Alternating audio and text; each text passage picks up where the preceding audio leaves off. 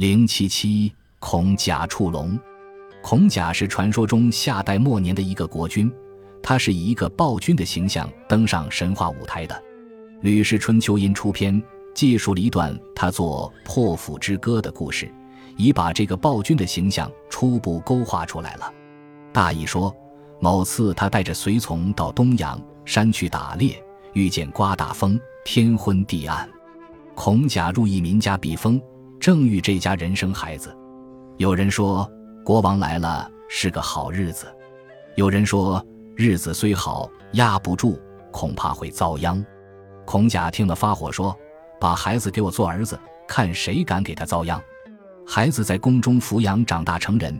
一天正在演武厅玩耍，大风吹动帷幕，乌船子落下来，把一柄斧头弹起，斩断了少年的足。于是只好让他做个看门人。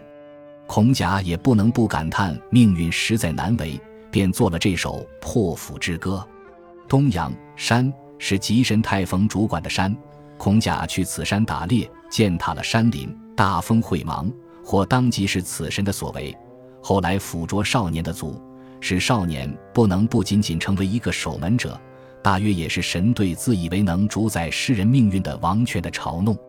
此虽未见文献正式记录，推想或当如此。郭璞注《中次三经》，太逢神动天地气也，就是引用了《吕氏春秋阴出篇》的这段材料的。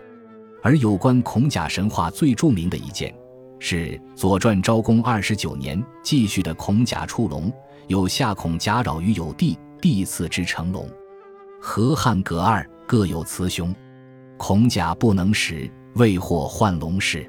有陶唐氏季衰，其后有流泪，学扰龙于幻龙氏，以是孔甲能饮食之。夏后加之，赐谥曰玉龙，以更始为之后。龙亦此死，前还以失夏后，夏后享之，继而始求之。聚而迁于鲁县，范氏其后也。孔甲扰于有地，意思是说，孔甲敬顺上帝，实际下本纪，称他好方鬼神事淫乱，这就是他扰于有地的内容实质。当此时也，一方面是如下本纪所说，夏后是德衰，诸侯叛之；另一方面，他又取得了上帝的欢心，赐之成龙。河汉各二，各有雌雄。龙在古人的观念中。本来是富有神话色彩的动物，这种动物多为神人服役。《山海经》所记四方神，除北方于强为见两青蛇外，余如南方祝融，西方入收，东方勾芒，都是成两龙。河伯下启也是成两龙，孔甲也被上帝赐之成龙，当然就是这个暴君柴于神人的行列。这件事的本身也就属于神话范围了。龙虽然得到天赐。但还需有触龙的本领，具有这种本领的人，传说以往是有的。在《左传》这段记叙之前，还有一段记叙说：昔有六叔安，有一子曰董父，食甚好龙，能求其妻欲以饮食之，龙多归之，乃扰触龙，以服侍帝舜。帝舜赐之姓曰董氏，曰幻龙，封诸宗川，宗仪是其后也。故帝舜氏时有触龙。从这段记叙可知，在帝舜时代已经开始做驯龙为工作了。董父能够驯服龙而养育之，其最大的本领乃是求得龙得其欲以饮食之，拿龙喜欢吃的东西给龙吃。龙喜欢吃什么东西呢？古书无争。宋钱西白南部新书说，龙之性粗猛，为拉爱欲及空清，而食烧肉，故食烧肉人不可渡海。有趣固然有趣，不过恐怕也只是后世的传闻，不得据以横渡王谷。所可推测的，只是有关流泪的一些情况。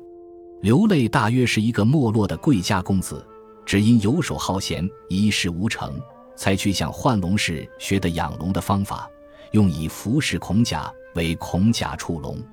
但从龙翼此死的继续看，可见这位贵家公子触龙的本领实在并不高明。相反，他却又能异想天开、胆大妄为，将这条死龙潜海以食下后，剁做肉酱奉献给他的主子，希望邀功取赏。哪知孔甲吃了雌龙的肉，忽又想起雌龙，叫人索取，流泪无法供应，只得举家搬迁，逃走了事。这是关于孔甲触龙的一种情况，一种传说。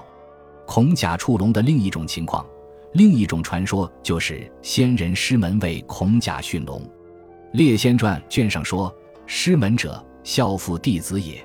石桃李花亦能识火，为下孔甲龙师。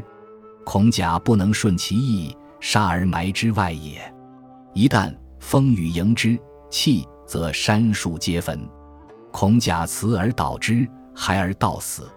这个传说虽然比较后期，但和前面一个传说比较起来，却也不失为有意义。因为正直的师门在驯龙问题上有他自己的办法和主张，不能顺暴君孔甲之意，所以才被杀而埋之外也。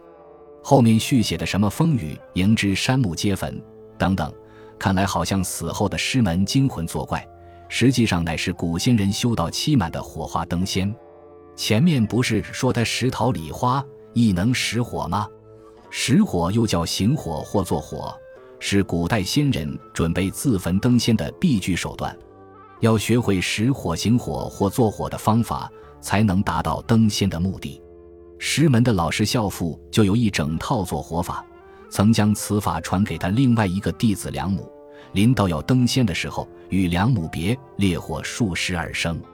所以这里所说师门死后山木皆焚，也还是变相的火化登仙，不过是死后再补办登仙的手续罢了。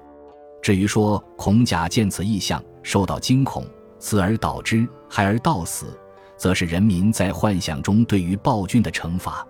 人民要惩罚暴君，上帝却要赐之成龙，河汉各二，对比之下，上帝是哪一路货色，也就可以了然于心了。